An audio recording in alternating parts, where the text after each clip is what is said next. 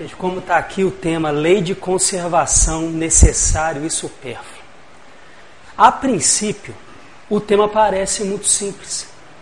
Só que quando a gente começa a estudar, nós vamos ver que a coisa complica um pouquinho. O tema ele não é tão simplório como a princípio ele parece. Porque o grande detalhe dessas questões necessário e supérfluo é que ela mexe com coisas que para nós já estão resolvidas a princípio e aí os espíritos vêm e dão uma mexida e dão uma bagunçada em tudo. Coloca em xeque muita muitas questões que para nós já estão definidas. E nos dias que nós temos vivido hoje, o nosso planeta tem passado, se faz de extrema importância para todos nós refletir sobre a lei de conservação. Infelizmente, o tempo que a gente tem aqui é muito curto e a lei de conservação é muito vasta.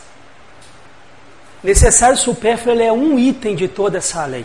Então, desde já, eu já deixo para todos vocês o convite para chegar em casa e dar uma estudada. Porque esses dias que nós estamos vivendo exige de nós muita reflexão e muito estudo. E nós vamos observar que a lei de conservação ela vai nos ajudar a se posicionar no mundo. Porque hoje um dos grandes problemas que a gente vive é a questão da inversão de valores e ausência de limites. Quando a gente conversa com o pessoal que já está aí mais experiente, jovem há mais tempo, eles falam, poxa, na minha época as coisas não eram assim.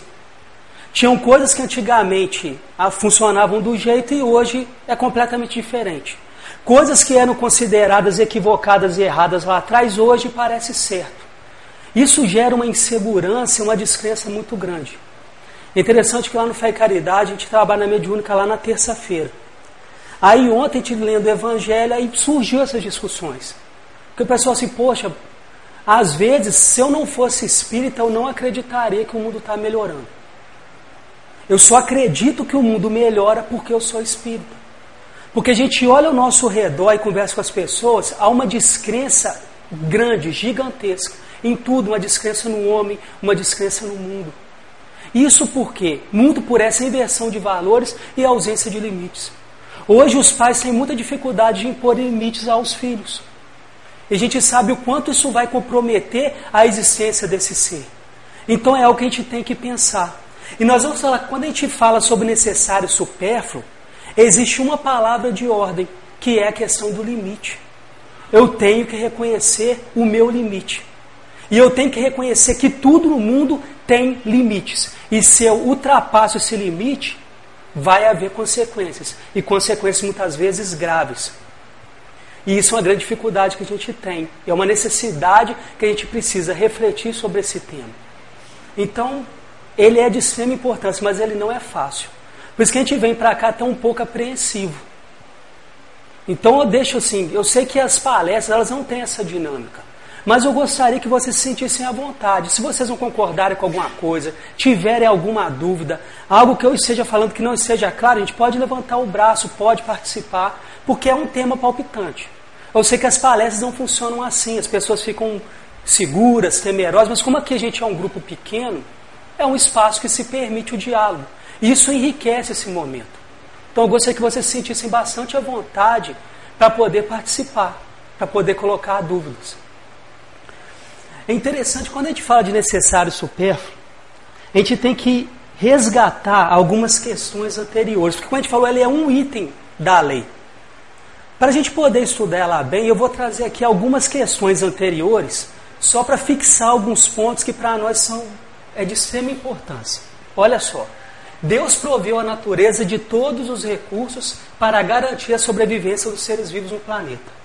Não fora possível que Deus criasse para o homem necessidade de viver sem lhe dar os meios de consegui-lo.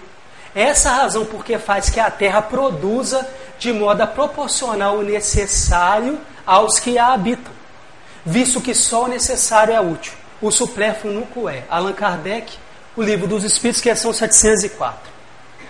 A terra produziria sempre necessário se com o necessário soubesse o homem contentar-se. Se o que ela produz não lhe basta todas as necessidades, é que ele emprega no supérfluo o que poderia ser aplicado no necessário. Em verdade vos digo, imprevidente não é a natureza, é o homem que não sabe regrar o seu viver. Allan Kardec, o Livro dos Espíritos, questão 705. A terra produzirá o suficiente para alimentar a todos os seus habitantes, quando os homens souberem administrar, segundo as leis de justiça, de caridade de amor ao próximo, os bens que ela dá. Allan Kardec, o Evangelho segundo o Espiritismo, capítulo 25, item 8. Gente, o que, que essas passagens das obras básicas aqui deixam claro para nós? A terra tem condições de produzir o suficiente para todos o que aqui estão. Por que, que é importante a gente pensar nisso? No, no, início do século XIX, tinha um economista inglês chamado Thomas Malthus. Com certeza, talvez aqui alguns já tenham ouvido falar sobre ele.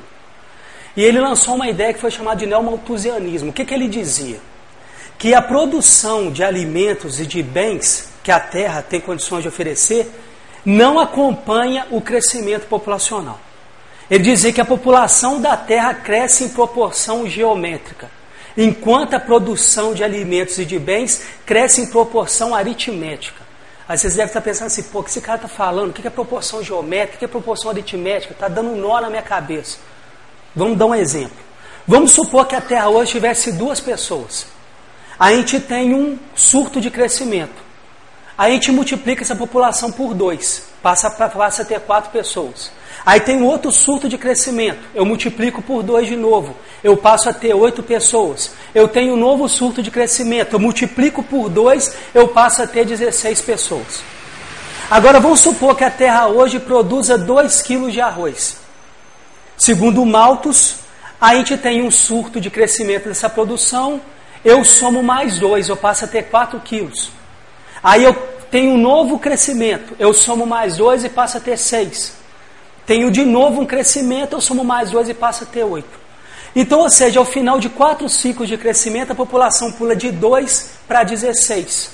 E alimentos pula de 2 para 8. Então ele falou: olha, vai chegar um momento onde essa equação não fecha. Ou seja, a Terra não vai ter condições de alimentar e de sustentar toda a sua população. E ele criou uma série de teorias de, se, de fazer o quê? De limitar esse crescimento populacional. Aí interessante que até hoje essa ideia perdura. Hoje a gente tem os neomalthusianos que continuam defendendo essa ideia de que a Terra não tem condições de sustentar toda essa população que aqui está. Eu lembro uma vez a Verde publicou, se eu não me engano, em 2006, uma entrevista de um demógrafo americano que ele dizia que a população ideal para o nosso planeta é em torno de um bilhão e meio de pessoas. Hoje nós temos aqui encarnados mais de 7 bilhões. Ou seja, é um disparate muito grande. Porque ele falou assim, com um bilhão e meio de pessoas a Terra consegue atender a necessidade de todo mundo, de maneira confortável. Só que aí, gente, é uma coisa que nós temos que pensar. A gente transfere um problema que é nosso de comportamento para o planeta. Porque os espíritos aqui eles são muito claros. A Terra tem condição de sustentar toda a sua população. Ela tem condições para isso. Aí talvez pode passar na nossa cabeça, poxa, os espíritos responderam essa pergunta em meados do século XIX. Será que isso aí hoje ainda é válido?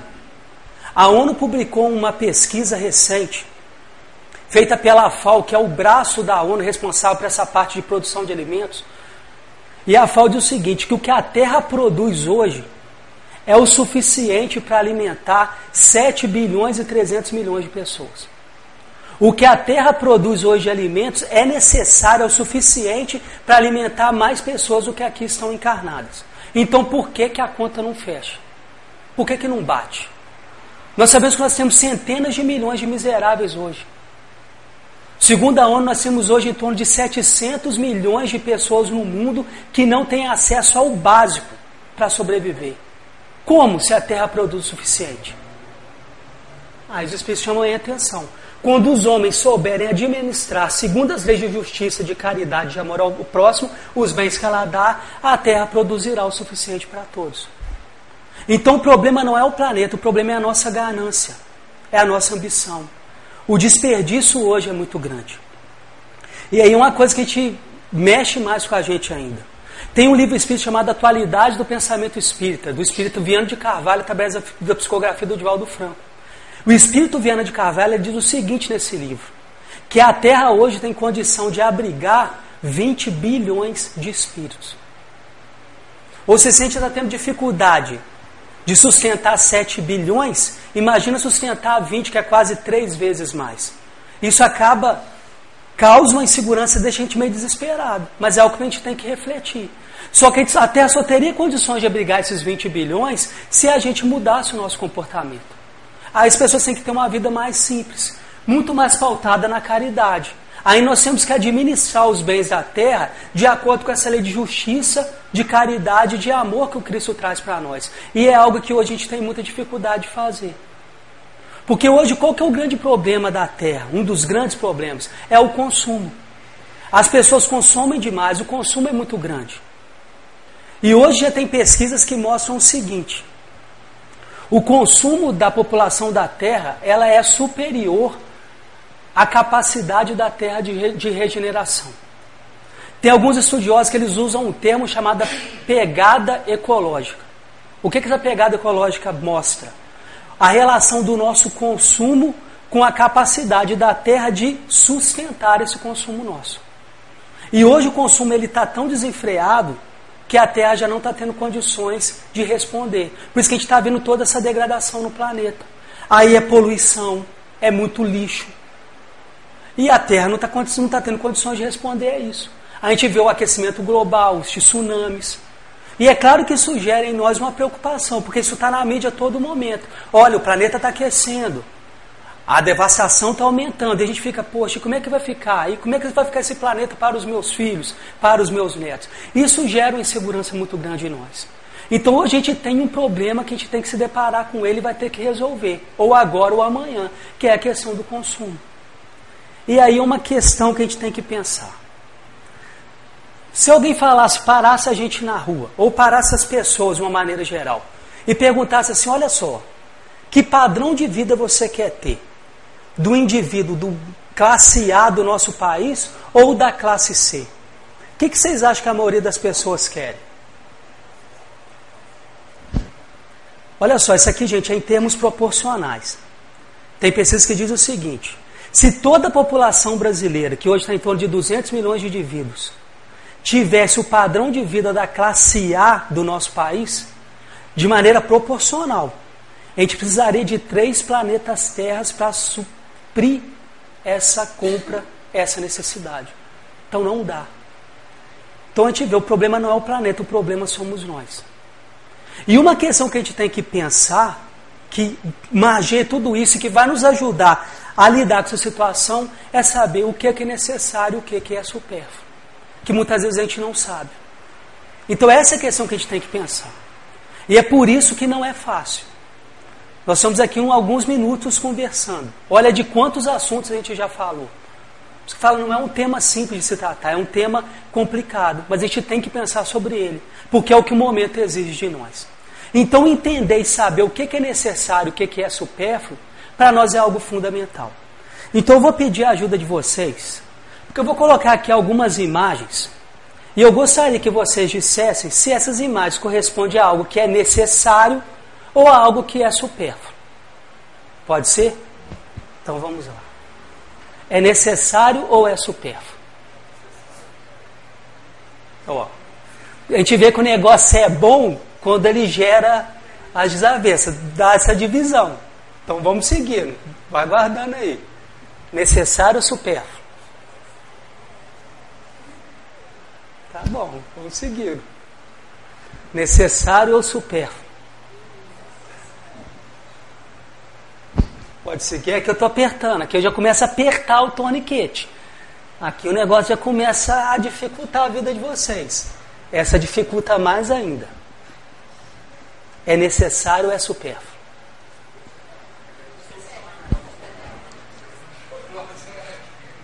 Tá vendo? Já está dividido, o negócio está assim, não sei. Agora eu vou facilitar.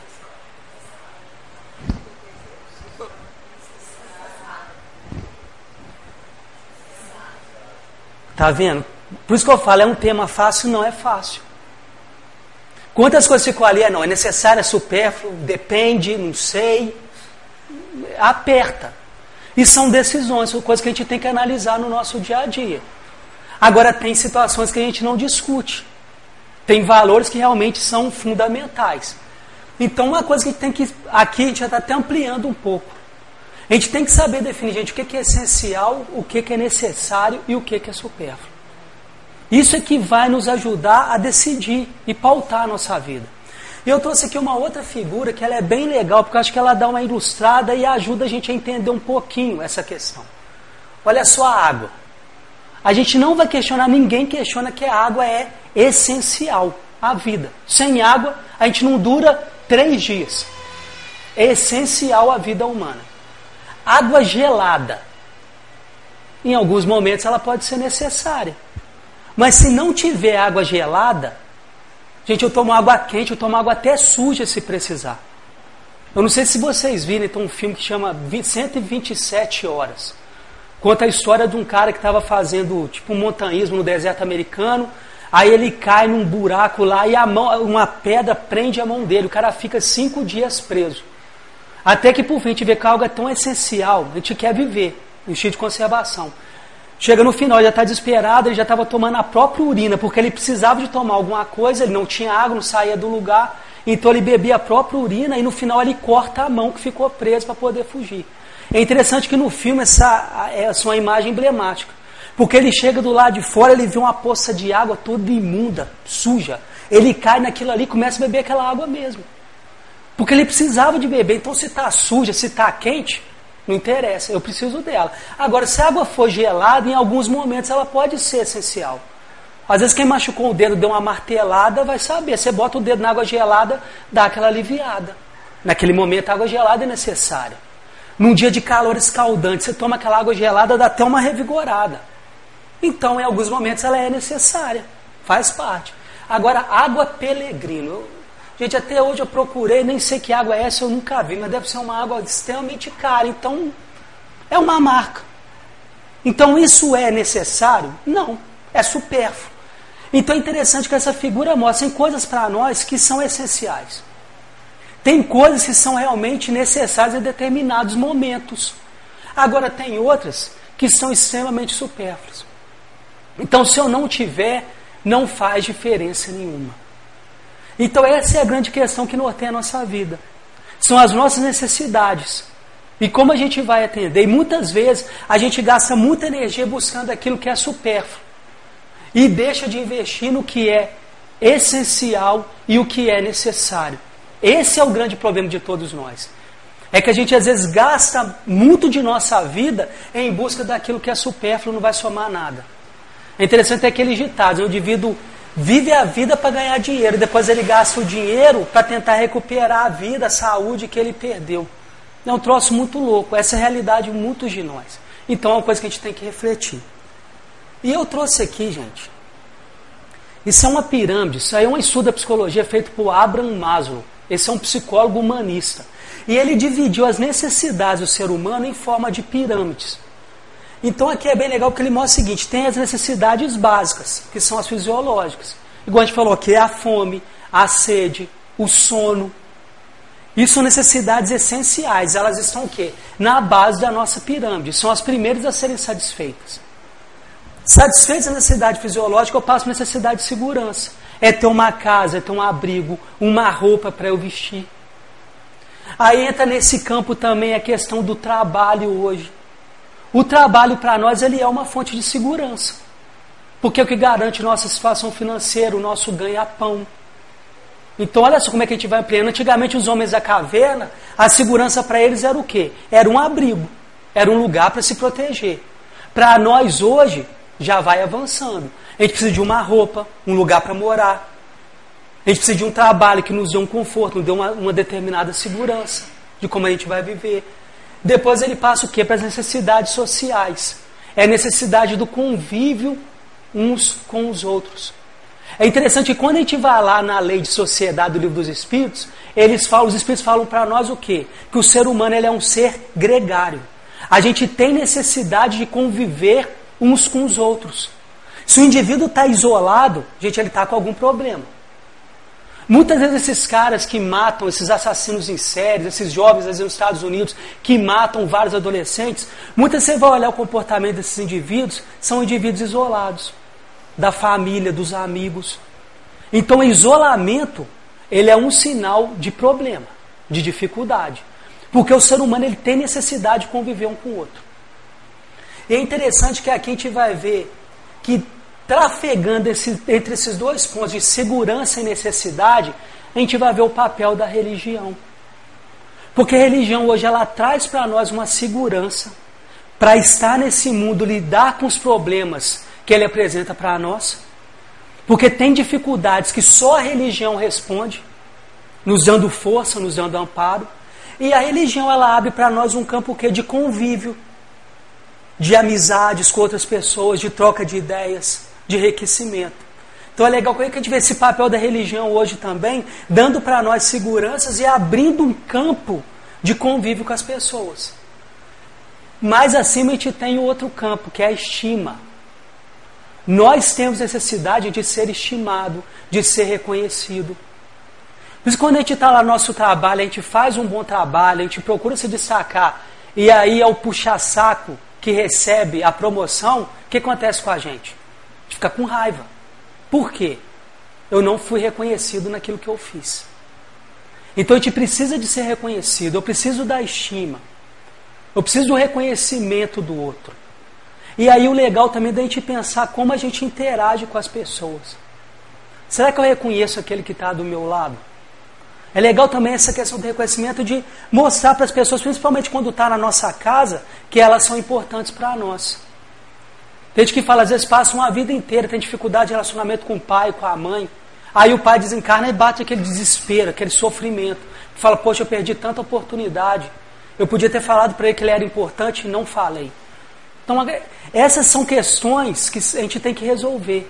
Muitas vezes a gente deixa passar despercebido. E as pessoas têm necessidade. Às vezes a esposa, o marido que está ali do seu lado, dando força, dando suporte, ele precisa de ouvir que ele é importante na nossa vida. Às a gente tem dificuldade de demonstrar isso. E é uma necessidade que as pessoas têm. Nós temos essa necessidade e o outro também tem. Tinha um colega que trabalhava lá no quartel comigo, assim, que era um cara que eu gostava muito. Porque ele tinha essa qualidade, que eu infelizmente não tenho, mas ele sempre destacava no outro as qualidades. Às vezes ele ia chamar a atenção de alguém, ele primeiro elogiava e depois ele falava o que ele tinha para falar. E o mais legal é que quando ele dava aquele elogio, ele não fazia aquilo para puxar um saco, ele preparava o terreno. Porque ele mostrava para a pessoa: olha, você tem virtudes e qualidades, mas nesse ponto você não está fazendo legal. Então a pessoa ficava até mais entusiasmada para melhorar. Outro dia no WhatsApp eu recebi um, um vídeo falando de uma tribo na África, e quando o indivíduo faz algo errado, as pessoas se reúnem ao redor dele para falar o que ele fez de bom. Em vez de ressaltar o que ele fez de errado, eles ressaltam aquilo que ele fez de positivo. Isso ajuda a pessoa a se melhorar. Então, a necessidade que a gente tem, e que a gente esquece de exercer isso. E por fim, no ápice da pirâmide, a autorrealização. Que é o que? É a gente ser o que nós somos por dentro de verdade. Porque hoje qual que é o grande problema também? A gente usa muita máscara para estar na sociedade. A gente às vezes tem vergonha ou tem dificuldade de assumir quem nós somos. De fazer aquilo que a gente quer de verdade. Porque às vezes a sociedade e o nosso entorno impõe para nós uma série de coisas que a gente acha que tem que fazer, mas que na verdade não tem, ou que a gente não quer, ou que a gente não precisa. Mas para agradar a gente acaba fazendo. Então, esse talvez seja um grande desafio que nós temos. Essa autorrealização. A gente conseguir ser o que a gente é de verdade. É a gente se conhecer. Que é o que a doutrina espírita nos propõe. E que a gente fala que é o nosso maior desafio. Autoconhecimento. Porque a autorrealização, ela passa necessariamente pelo autoconhecimento. E essa aí, gente, é a nossa grande pedra de tropeço. É a nossa grande dificuldade. Olhar para nós e reconhecer que a gente é de verdade e aceitar quem nós somos, ainda para nós é um grande desafio.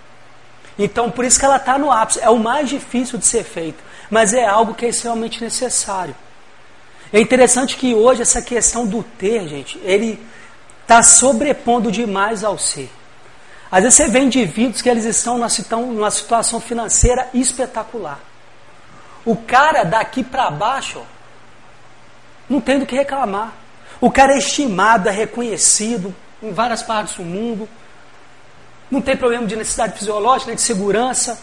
tem um monte de amigo, mas o cara não é autorrealizado. Porque muitas vezes ele faz algo que ele não queria. Às vezes o cara é um alto dirigente de uma empresa cheio de input, cheio de demandas, ganha milhões, mas o cara queria ser carpinteiro. Só que ele chegou num ponto da vida onde ele fala: Poxa, eu não consigo mais voltar para trás. Não volto. E aí ele fica estacionado e fica infeliz. Então ele tem tudo daqui para baixo, mas ele não é autorrealizado. Ele não é feliz consigo mesmo. Isso muitas vezes acontece com todos nós. E é um desafio que a gente tem também que vencer. Agora eu pergunto para vocês. Vocês. Ih, rapaz, fiz besteira aqui. Voltou. Vocês acham que essa pirâmide ela representa o homem novo, regenerado ou o homem velho?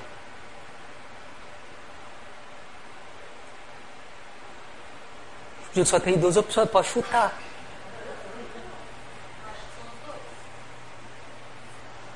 Será? Olha essa pirâmide em vermelho. Gente, o ser regenerado, essas necessidades básicas para eles vão perdendo sentido. À medida que o espírito vai evoluindo na sua trajetória, ele vai cada vez sendo mais necessidades o quê? Do topo da pirâmide. E ela passa a ocupar para ele a maior parte do seu tempo e da sua atenção. É claro que essa pirâmide aqui, gente, pô, eu, eu, sou otimista. Eu acho que ela não representa o que nós somos hoje. Já dá uma melhorada aqui. Eu acho que a gente já dá uma, uma arredondada. A gente já não é tão essa coisa, nossa, necessidade fisiológica. A gente não é mais isso.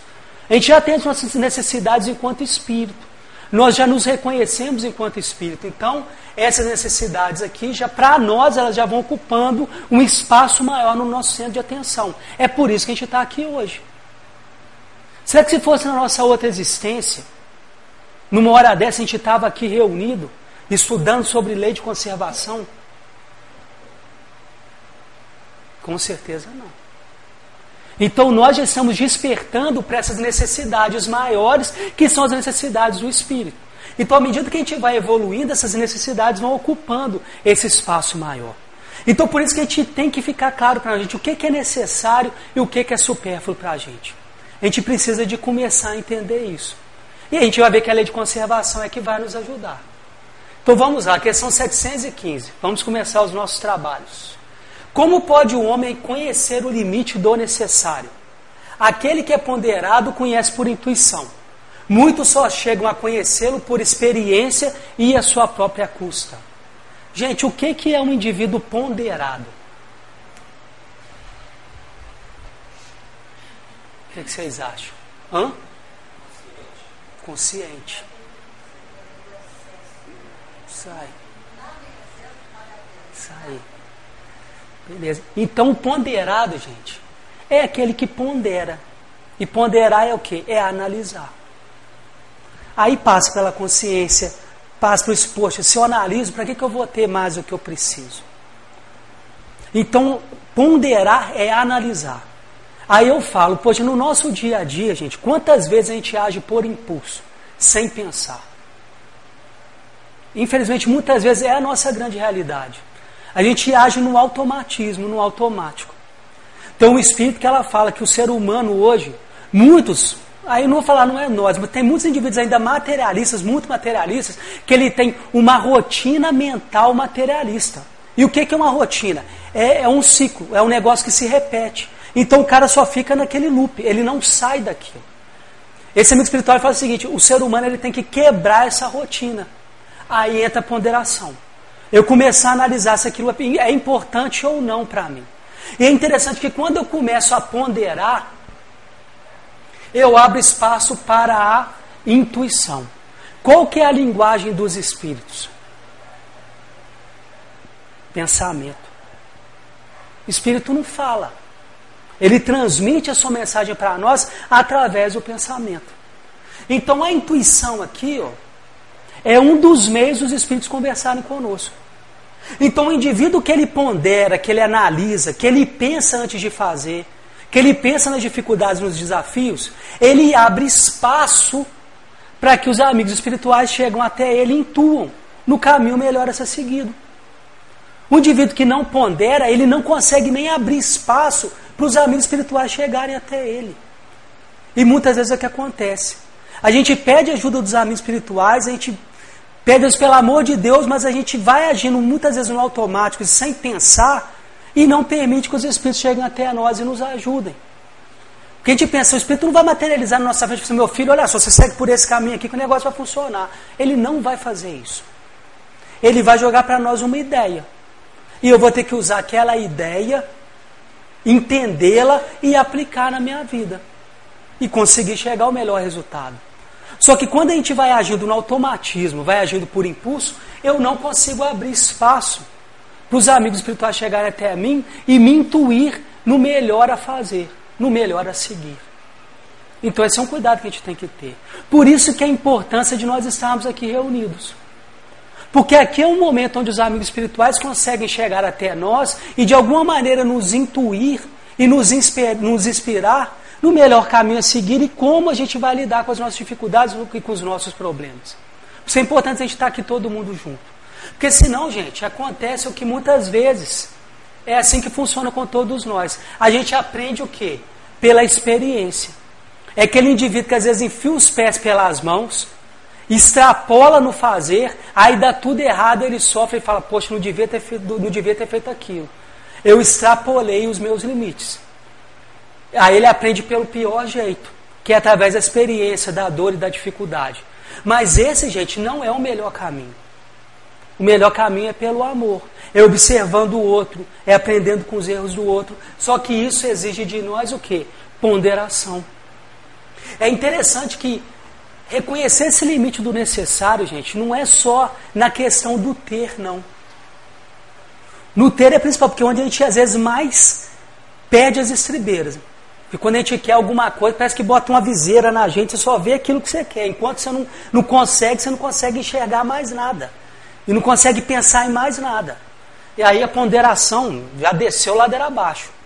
Só que no fazer, a gente também tem que ponderar. Porque quantas vezes a gente fala mais do que deve? Tem momentos que a gente tem que falar. Você tem que intervir. Só que a gente às vezes não sabe qual que é o limite do necessário. Aí fala pelos cotovelos. Aí em vez de ajudar, acaba atrapalhando. Então falar é uma coisa. Às vezes a gente tem que agir, tem que fazer e se omite. A gente também extrapolou um outro limite. Então a gente tem que tomar cuidado, porque esse limite do necessário e supérfluo, hoje ele se dá em tudo.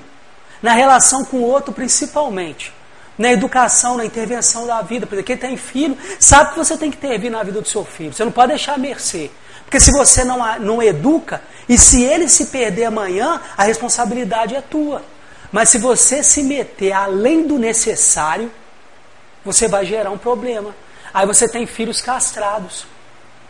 O cara não sabe tomar uma decisão, não tem coragem de fazer alguma coisa, porque o pai e a mãe nunca deixou. Sempre interviu além da conta. Então, olha como é que o tema é complexo. Não é simples. Então, a gente tem que ponderar. Por isso que em todos os momentos, a gente tem que estar pedindo sempre a ajuda de Deus. Só que se eu não abrir espaço para a intuição chegar, eles não conseguem me ajudar. Então a gente tem dois caminhos para conhecer esse limite: ponderar e receber a intuição, ou a gente vai fazer a besteira, vai quebrar a cara, vai ver que excedeu os limites e aí a gente aprende. Que infelizmente ainda muitas vezes é o caminho que a gente mais segue. A gente tem que começar a inverter essa curva. Seguindo adiante. Questão 716.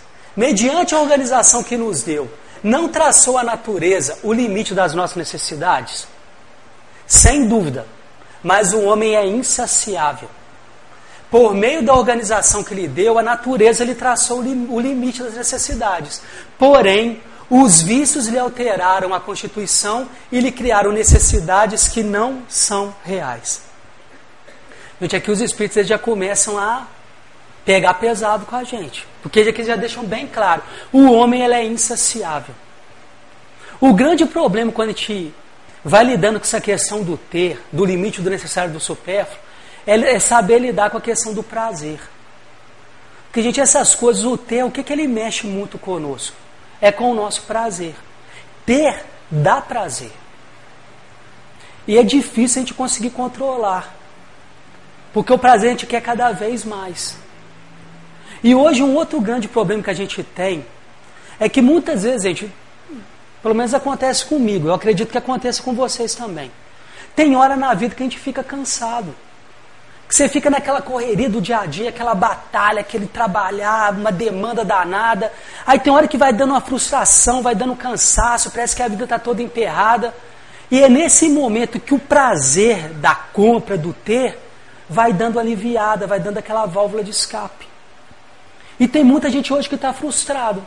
Aí o indivíduo desconta essa frustração e esse cansaço no ter, na busca desse prazer desmedido. E ele acaba perdendo o controle. É aí que ele mostra esse lado insaciável dele. Por que, que tem indivíduos que entram na droga? O cara está frustrado. Aí ele busca na droga o prazer. Só que ele não consegue mais ter o controle. Porque ele não, ele não consegue ter essa saciedade. E aí ele se perde. Então essa questão, gente, de não reconhecer os nossos limites, o grande problema que a gente tem que lidar hoje é a questão do prazer. E a gente vê que a sociedade de consumo que a gente vive, ela excita em nós o prazer o tempo todo. Ela quer que você extravase ele de toda maneira. E aí a gente começa a se perder, a gente começa a se complicar. E ela começa a colocar nos objetos esse prazer que a gente busca. Às vezes até extrapolando demais. Porque quem já não viu aquela coisa, toda a mãe é uma Coca-Cola toda, acho que a mãe deve se sentir extremamente ofendida de ser chamada de Coca-Cola. Se eu fosse uma mãe, eu ficaria bravo. Isso é um absurdo, uma mãe uma Coca-Cola. Mas é o quê? Olha só, cara, sua Coca-Cola é igual a sua mãe. Isso é o que é um estímulo. E quando a gente não reflete? Igual o cigarro. Eles associavam sempre o cigarro ao quê? A ideia da natureza, da liberdade, de você ser o melhor, de estar lá no topo da montanha. E a gente embarcava, as pessoas embarcavam. Então muitas dessa campanha elas mexem com esse prazer que a gente tem. E o prazer ele é perigoso, ele é necessário. A gente precisa de ter prazer na vida, senão a gente se perde. Só que se a gente não controlar ele, ele toma conta da gente. E é o que muitas vezes acontece. Porque a gente não consegue ainda se dominar. É esse cuidado que a gente tem que ter. E outro ponto que os colocam aqui, que é algo sério, os vícios lhe alteraram a constituição e lhe criam necessidades que não são reais. Gente, isso daqui é fatal. Exemplo: o indivíduo extremamente orgulhoso. O cara que é orgulhoso, ele se acha melhor do que o outro. Ele tem que estar sempre acima do outro. Aí está lá o orgulhoso lá na sua casa, ele vê o vizinho dele chegando com aquele carro top de linha. Poxa, na cabeça dele, o que, que ele pensa? Não, não pode. Se ele tem, eu tenho que ter. Ele não tem necessidade daquele carro top de linha. Só que o vício lhe cria nele uma necessidade que ele não tem. O indivíduo egoísta, gente, ele tem um monte de necessidades que não são reais. É por conta do egoísmo dele. Então, esse é um outro ponto que a gente tem que começar a refletir e tem que começar a pensar. Que a gente cria muitas vezes necessidades que para nós não são reais. Seja para fugir dessa frustração, dessas dificuldades que a gente vive, que muitas vezes nos abate, isso é normal, a gente está cansado, e a gente acaba fugindo, dando vazão a esse prazer para dar uma compensada nessa frustração que a gente sente. E aí muitas vezes a gente acaba, às vezes, perde esse controle. E aí vem os problemas, e principalmente na compra. Quantas vezes o indivíduo estoura o cartão? Porque ele começa a comprar e ele perde o controle, porque realmente é bom. Só quando ele vai ver, ele está com o cartão estourado, ele está com um monte de problema, um monte de dificuldade. Por conta de necessidades que realmente ele não tinha. Ele foi dar só uma vazão para a frustração e perdeu o controle. E outra é ficar atento. Que vícios estão me prejudicando? E que necessidades são criadas por vícios que eu tenho que de verdade não preciso?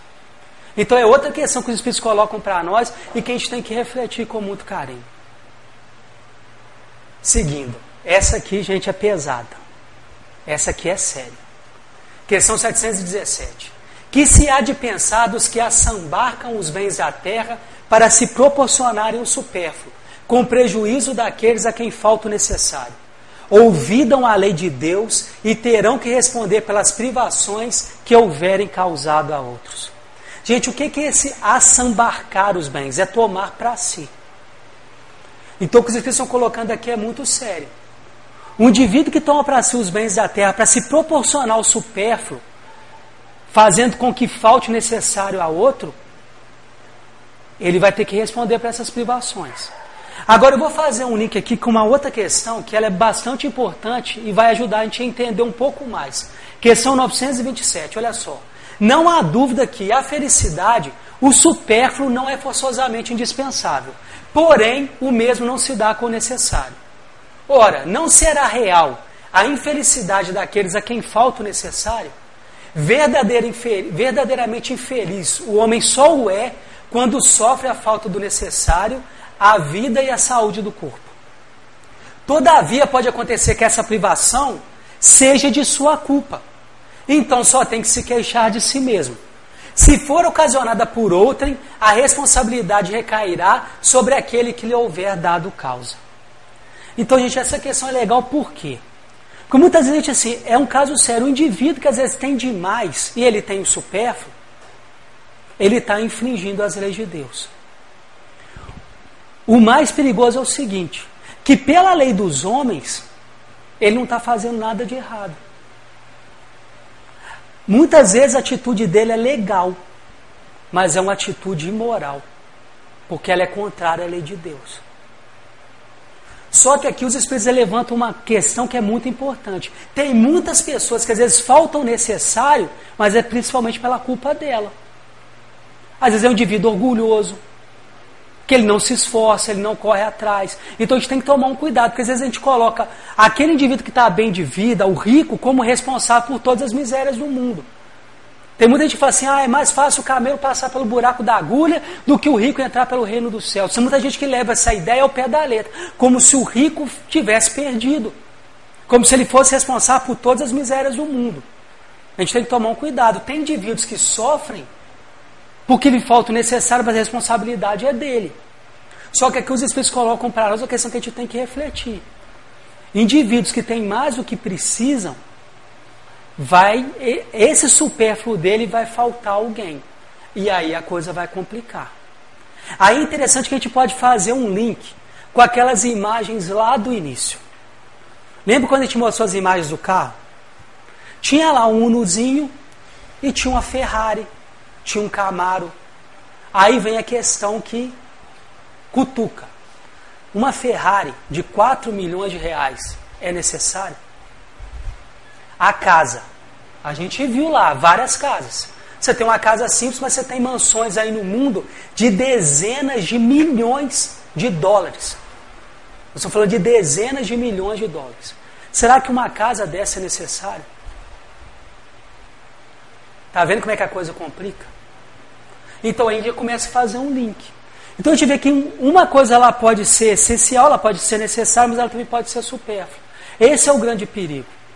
E tem muita gente que gasta milhões para ter alguma coisa, enquanto você tem pessoas hoje na Terra que não tem, não tem acesso ao básico. Aí fala assim, poxa, mas o indivíduo ele trabalha para ter esses bens. É o que a gente fala. É legal. Só que quando a gente começa a analisar a situação à luz da lei divina, já começa a acender uns alertas. A coisa já começa a complicar. É, são os perigos que a sociedade de consumo hoje coloca para nós que a gente passa a ser normal. E acha que é normal. Aí tem indivíduos que se matam por essas coisas e esquece de verdade do que é o essencial. Porque tem indivíduo que trabalha 16, 20 horas por dia para ter uma vida financeira razoável. Só que chega em casa, a vida familiar do cara está destroçada. O, família, o filho não conhece o pai, não sabe quem é, muitas vezes está perdido, está envolvido na droga. Aí a questão, será que vale a pena?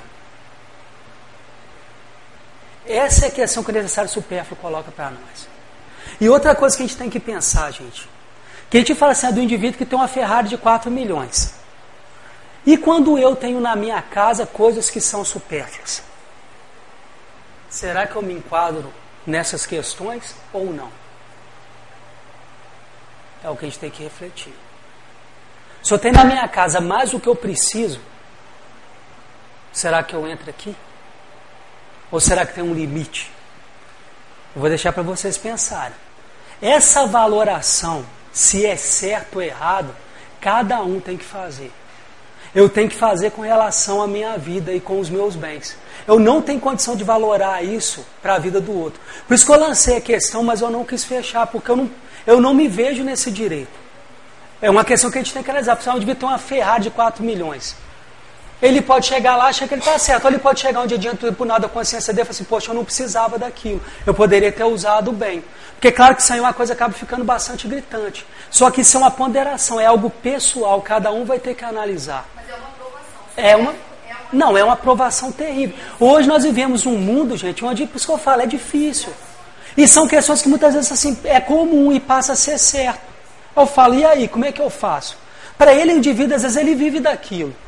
Então, se ele vive, às vezes ele aplica o tempo dele de maneira útil, como é que eu posso dizer e condenar e dizer que ele está errado? É complicado. É diferente, às vezes, com o indivíduo que às vezes vai, chega num bar, tem coisas que tem vezes que fala assim, que gasta, às vezes, 10, 15 mil reais para tomar um drink. Para comemorar um negócio. Então tem coisas que são extremamente extravagantes. Hoje o mundo ele coloca para a gente extremos. Os extremos eles são chocantes.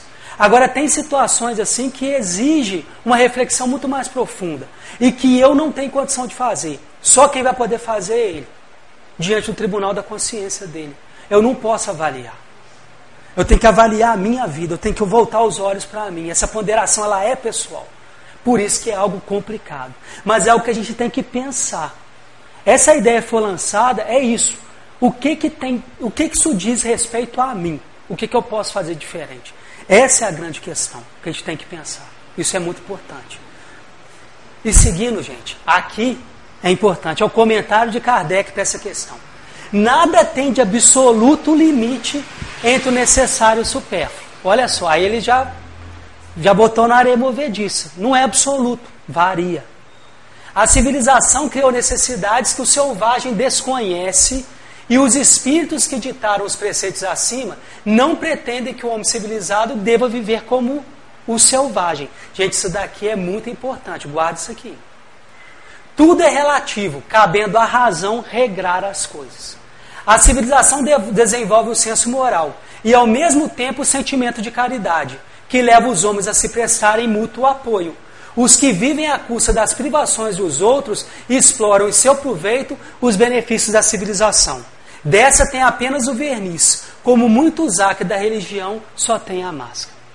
Então, uma coisa que tem que ficar claro nós também: essa, essa questão do limite necessário supérfluo não é absoluto. Então, olha só, o meu limite não é igual ao de vocês. E o limite de vocês não é igual uns dos outros. É por isso que a ponderação e o uso da razão é de extrema importância. Então, quando a gente fala de limite necessário supérfluo, gente, o que dita para nós o caminho a seguir é o uso da razão, é o ponderar, é o analisar, porque varia. Aqui outra questão muito legal. A civilização ela cria para nós necessidades. Em que, se vocês lembrarem, eu botei lá a figura do celular. Porque muitas vezes eu vejo as pessoas assim, ah, poxa, celular, isso aí é supérfluo. Há 20 anos atrás as pessoas viviam sem, há 10, por que, que hoje é essencial, é necessário? Só que quantas vezes, quantas pessoas hoje trabalham usando celular? E precisam dele. O celular hoje ele pode até salvar vidas. Então a civilização ela cria necessidades e os espíritos não querem que a gente viva como homem selvagem, gente. Eu posso me dar o direito de viver esses benesses que a civilização me apresenta. Então a gente tem que tomar esse cuidado. Então os espíritos pedem para nós o que? Viver como vivem os homens do mundo. Só que a gente tem que ter, tomar esse cuidado. Por isso que o uso da razão é tão importante. Então, esses prazeres que o mundo nos oferece, a gente tem direito de usá-los. Mas a gente tem que somar sempre cuidado o quê? Com a questão da razão. E sempre lembrar, gente, esse limite entre necessário e supérfluo não é absoluto. A gente tem que tomar um cuidado porque ele difere uns dos outros. E para a gente ir para casa refletindo, Evangelho segundo o Espiritismo. Não é menos certo que todas essas misérias resultam de nossas infrações às leis de Deus. E que se observássemos pontualmente, seríamos inteiramente ditosos. Se não ultrapassássemos o limite do necessário na satisfação de nossas necessidades, não apanharíamos as enfermidades que resultam dos excessos, nem experimentaríamos as vicissitudes que as doenças acarretam. Se puséssemos freio à nossa ambição, não teríamos de temer a ruína se não quiséssemos subir mais alto do que podemos, não teríamos que recear a queda. Se fôssemos humildes, não sofreríamos as decepções do orgulho abatido. Se praticássemos a lei de caridade, não seríamos maldizentes, nem invejosos, nem ciosos e evitaríamos as disputas e dissensões. Capítulo 27 tem 12. Então, para a gente fechar aqui, tem várias dicas que os Espíritos dão para nós de conduta, para evitar esses sofrimentos, para evitar ultrapassar esse limite e sofrer como a gente tem sofrido.